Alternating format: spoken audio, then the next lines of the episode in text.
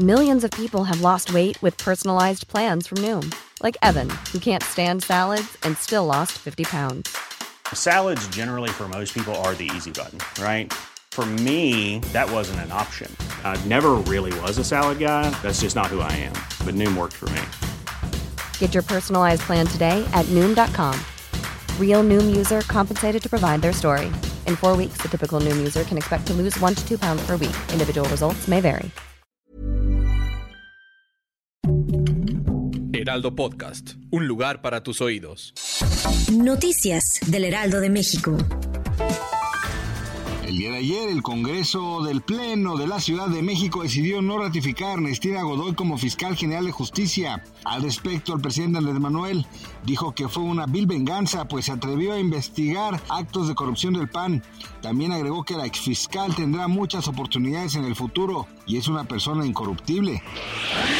El Estado de México podría contar con nuevas líneas de metro, así lo dio a conocer Daniel Cibaja, secretario de Movilidad, quien informó que la gobernadora Delfina Gómez se encuentra trabajando en una iniciativa para que la entidad cuente con su propio metro. Además espera la construcción de una nueva línea del Mexicable y una del Mexibus eléctrico.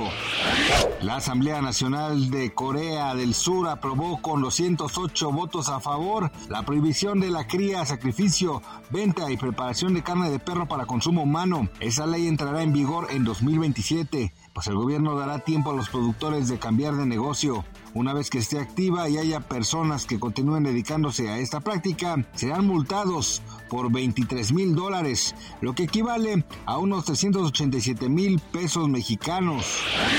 No solo suben los precios de la canasta básica, también suben los costos de las plataformas de streaming, pues de 2023 a 2024 el precio de las suscripciones para ver series y películas aumentaron, siendo Netflix la que tuvo un mayor incremento. Esta empresa de entretenimiento señaló que se debe a la suma de películas y series, además de los impuestos locales e inflación de cada región. Gracias por escucharnos, les informó José Alberto García. Noticias del Heraldo de México.